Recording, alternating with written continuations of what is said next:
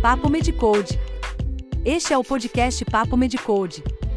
Evidências científicas com enfoque prático e didático sobre vários temas médicos. Especialistas da linha de frente debatendo medicina com propriedade, sem enrolação. Medicina intensiva, emergência, medicina do esporte, residência médica e muito mais. Organizado e alimentado pelos doutores Guilherme Almeida e Áureo do Carmo Filho médicos e professores da Universidade Federal do Estado do Rio de Janeiro, ambos com ampla experiência na avaliação e acompanhamento de pacientes ambulatoriais e internados em enfermarias e unidades de terapia intensiva. Aprecie sem moderação.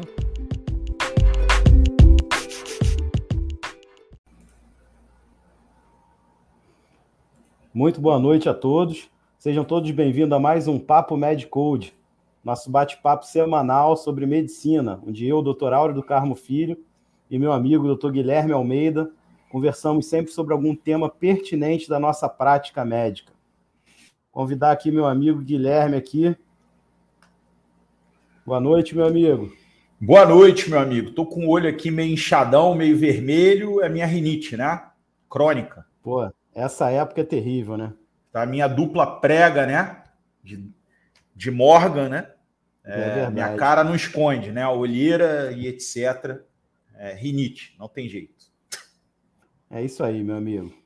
Bom, hoje nossa live vai ser uma live é, um pouco mais rápida, né? É, um é vai ser diretona, né? É, mas vai ser, vamos ser bem direto. A gente né? quer e falar. Princip... E o motivo principal é o nosso Flamengo, né, meu amigo? Ah, com certeza. mas é também, né? Porque o tema exige, né? Um pragmatismo, né? É, uh, os endocrinologistas são conhecidos por serem altamente pragmáticos, até porque nós temos uma bela semiologia na né, endocrinologia, mas no final das contas a gente quer saber de metas e valores hormonais e etc. É então, isso aí. A gente vai falar hoje, hoje... sobre diabetes gestacional, né? Isso aí. E aí, até para a gente começar, Auro, para eu queria colocar alguns termos aqui que a gente tem usado e que não são muito claros, né? Por vícios de linguagem, talvez, né? Então, o que eu queria falar é o seguinte: definições. Existe o diabetes mellitus gestacional, tá? Que é uma mulher com hiperglicemia, né? Detectada pela primeira vez durante a gravidez.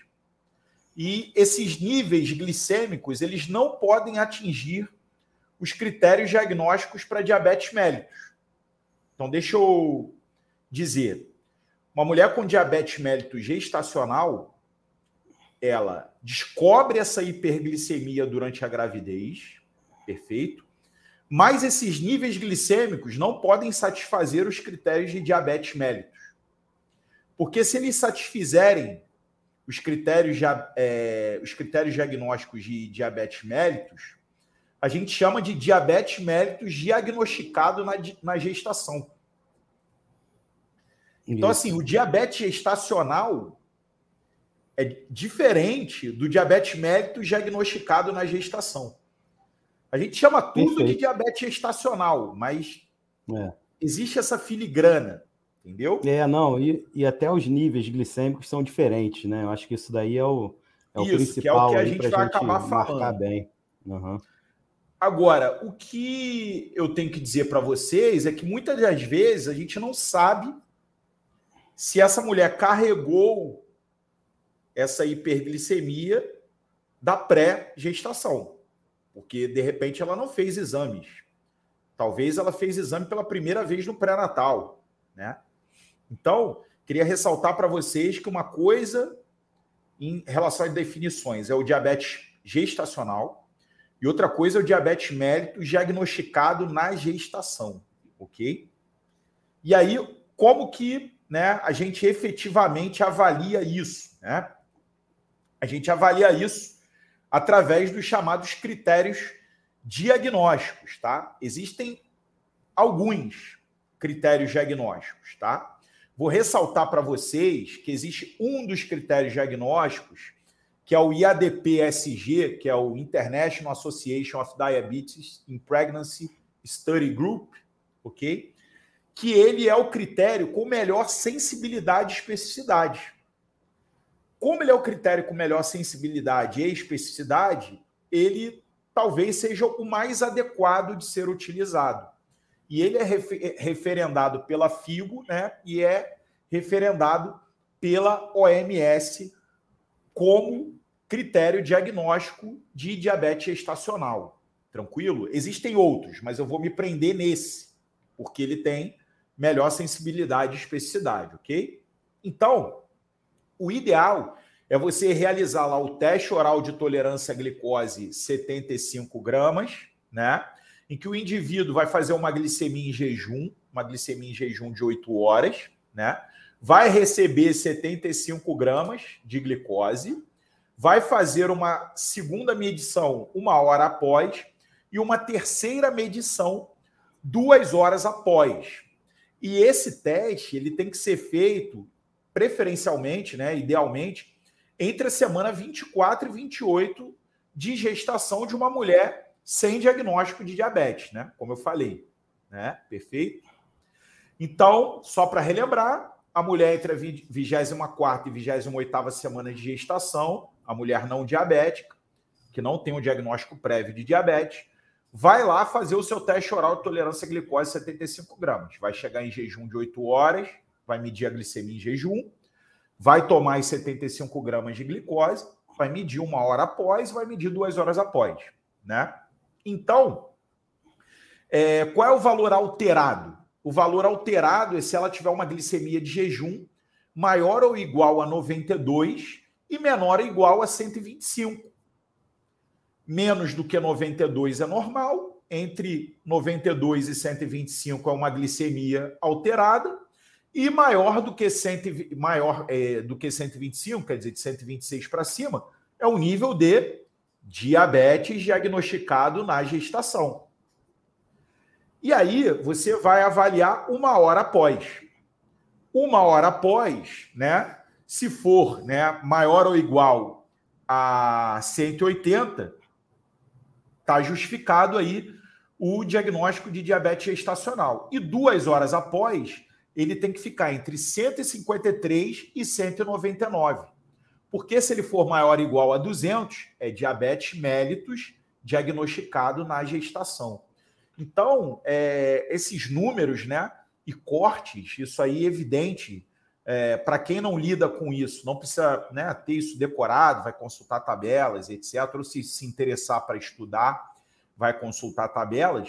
Mas eu queria dizer que existem valores máximos, quer dizer, é, de maior ou igual a 126 em jejum é diabetes, diagnosticado na gestação. Maior ou igual a 200 duas horas após é diabetes, diagnosticado na gestação, né? De 92, maior ou igual a 92, até 125, diabetes gestacional, né? Uma hora após, maior ou igual a 180, diabetes gestacional. Duas horas após, de 153 a 199, diabetes gestacional. Então, queria te perguntar, Auro, se eu consegui é, alguma clareza no que eu passei. Deu para me fazer Não, entender? Com certeza, com certeza. Sim. É bom a gente relembrar também é, os níveis aí de diagnóstico de diabetes, né? Então, o diagnóstico do diabetes, ele em jejum é uma glicemia é, acima Maior de 99, ou igual a 126. É, 125 fecha, cent, é, cent, acima 126, de 125 fecha o diagnóstico. Né, se for e o diagnóstico deve ser repetido e confirmado. Isso, e confirmado. E entre 99 e 125 é, já é alterado, a glicemia normal é até 99. Né? Isso. E é, é a observação, na grávida é até 93, né? A glicemia normal, né? 92. Então, 92, né? Acima de 92 já, já 92 tá alterado, né? incluso. Para cima já é alterado. É, já e é alterado. só relembrar, né? Porque no diagnóstico de diabetes normal, é, você ter uma glicada maior ou igual a 6,5 e você ter uma glicemia qualquer maior ou igual a 200 com sintomas, né? É, além do teste oral de tolerância à glicose, duas horas após, maior ou igual a 200, teste repetido e confirmado, configura diagnóstico de diabetes. Só que a hemoglobina glicada ela não é validada em relação a diagnósticos de diabetes estacional, então ela não entra aí. E glicemias quaisquer também não são padronizadas para isso, tá? Uhum. Então, por isso que a gente fica só com a glicemia em jejum e o teste oral de tolerância à glicose. É um ponto é. super importante de conversar, tá? A glicada é. não entra nisso, nem glicemias aleatórias com sintomas entram nisso, tá? Estou falando e, de diabetes gestacional. O, é, e lembrar também que o teste oral de tolerância à glicose também faz uma glicemia em jejum, né? É a primeira Isso. glicemia do teste. Então, então já está os dois oral, aí equipados, né? Já está com um teste oral de tolerância à glicose feito entre a 24 e a 28 semana, você fecha o diagnóstico, né? Perfeito. E aí o Maravilha. que eu quero dizer também é que às vezes, né, o pré-natal é atrasado. Então, se for fazer após a 28 semana, você faz imediatamente, tá? O ideal é fazer entre a 24 e a 28. Se ele não fez, a pessoa não fez, é, após a 28, primeira oportunidade que você tiver, tem que fazer, tá? O, é. o, o, rastreio. E aí, em relação à epidemiologia, rapidamente, né? É, a prevalência né, ela pode variar de 1 a 37% no mundo, com a média mundial de 16%. Então tem uma variabilidade Alto, né? enorme, né? É. É, os dados no Brasil, como sempre, né, são conflitantes mas a gente, a gente estima aí que seja mais ou menos 18%. Tranquilo? É, e em relação à fisiopatologia, por que, por que 24 28 semana? Porque é onde você estabelece a placenta e a placenta libera o chamado hormônio lactogênico placentário, né? Lactogênio placentário, que é um hormônio contra-insulínico produzido pela placenta cortisol, aumento de cortisol, aumento de prolactina também atuam aí é, em relação ao aumento da resistência insulínica e o desenvolvimento do diabetes gestacional ou diabetes diagnosticado na gestação. É super importante falar que, vem cá, por que, que no Brasil é 18%? Por causa dos fatores de risco, né? É, os fatores de risco para hiperglicemia na gravidez é idade, sobrepeso e obesidade, que é um problema grave no Brasil, antecedente familiar de diabetes, antecedente pessoal né, de alterações metabólicas, como glicada alterada, ovário policístico, hipertrigliceridemia, hipertensão, né, síndrome metabólica, né? E se a mulher já tem antecedente obstétrico de risco, né? Perda gestacional prévia, polidrâmino, já teve diabetes gestacional anteriormente, teve um parto com neném macrossômico, né, maior, de, maior ou igual a 4 quilos. É, teve algum neném com malformação fetal ou algum óbito fetal. Então, esse é o conjunto de, de situações que colocam uma mulher no risco. Né? É, não é tão diferente em relação ao diabetes normal, digamos assim, tipo 2. Diabetes. É. Mas o, existe aí um histórico obstétrico relevante. Né? Por isso que lá na anamnese tem lá a história fisiológica. Aí você pergunta, já teve quantos partos, quantos abortos, abortamentos? Neném nasceu com mais de 4 quilos, teve polidramia, alguma coisa nesse sentido, né? São coisas que fazem sentido, né? Então, é o tamanho da relevância do tema é, no pré-natal. Tranquilo? É, eu não tinha noção disso, não. É quase 20%, cara. 1 para 5, né? é muita coisa, né? Mas muita aí a gente coisa. tem que falar, né, que é, o menor grupo aí é de diabetes é, diagnosticado na gestação, né? Que uhum. beira aí a 1%, tá? O grande parte aí é diabetes gestacional, quer dizer, não preenche critérios de diabetes, né? Certo. E aí, qual é o tratamento, né? É isso que eu ia perguntar Essa agora. É a pergunta que, que você faria, Áureo? O de sempre, né, cara? Você Até vai fazer onde dieta, eu sei, exercício físico. Se Exatamente. Puder. Se puder. E se não responder, é a insulina, né? Que eu não sei se, se tem algum hipoglicemiante dos novos que pode se fazer. Dos novos não, né? mas metformina é aprovada, tá? Metformina, metformina pode usar, tá? Metformina pode usar em gestantes sem problemas, tá? A questão é a seguinte, é que se você tiver disponibilidade de uso de insulina tiver fatores financeiros, fatores educacionais, é, disponibilidade mesmo para insulina, ela deve ser preferida, tá? Em relação a, ao uso de metformina. Por quê? Porque grande parte dos pacientes que você acaba com diabetes diagnosticado na gestação, por exemplo, você acaba colocando na metformina, eles vão acabar precisando usar a insulina em algum momento, tá? É, quando a gente fala assim, Auro, que você tem que fazer dieta e exercício, né? A primeira medida. Grande parte das mulheres com diabetes gestacional respondem porque ela está ali com uma hiperglicemia e não é nível diabetes, né? Como a gente falou. Então, elas respondem. Algum grupo vai precisar de insulina e vai precisar, é, eventualmente, da metformina, principalmente se a insulina não for disponível e não for possível utilizar. A questão é o seguinte: e a meta, né? A meta. A meta é vista pelas glicemias capilares, as HGTs, que é, maio, é, é menor do que 95 em jejum, menor do que 140 em uma hora e menor do que 120 em duas horas. Então, se a mulher está fazendo lá dieta e exercício, né?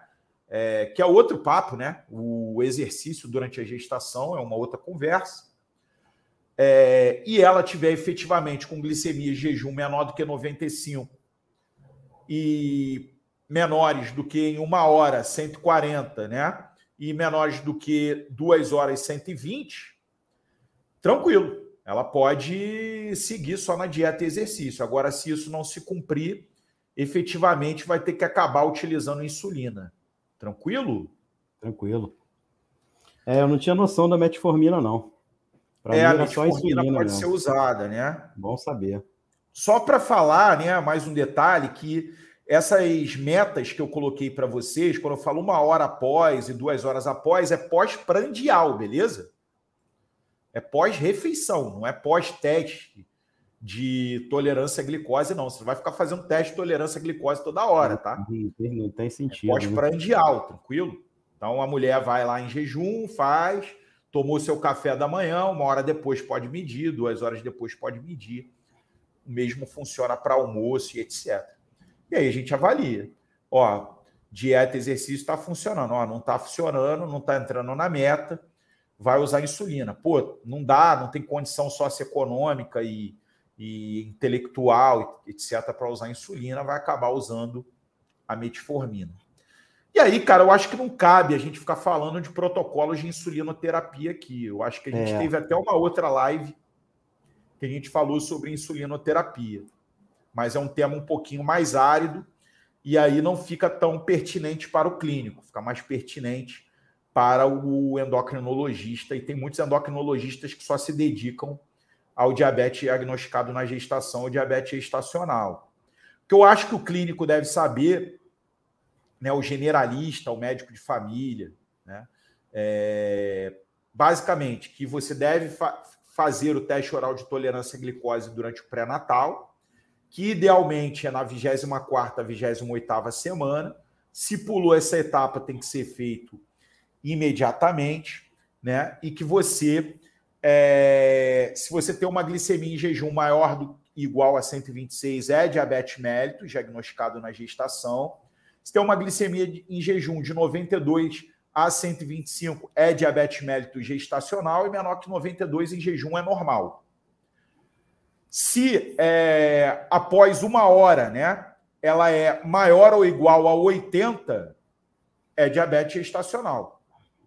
Se é, é na segunda hora de 153 a 199, é diabetes gestacional.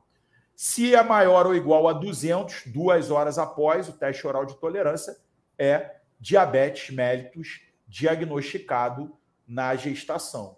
Efetivamente, o que você tem que orientar? Ó, nutrição, vai ter que melhorar a dieta, vai ter que melhorar os hábitos de vida, exercício físico, se puder, se for possível. Então, isso é até interessante, né? O médico como prescritor de exercício. Não é que ele vai prescrever a série da pessoa na academia, não é nada disso ele prescrever e orientar: olha, esse exercício é adequado para você. Esse exercício não é adequado para você. Por exemplo, você não vai indicar é, capoeira para uma mulher com barrigão, né, para não tomar um chute na barriga e um impacto no abdômen, né? Então, a mínima orientação do exercício tem que ter. E as metas, né?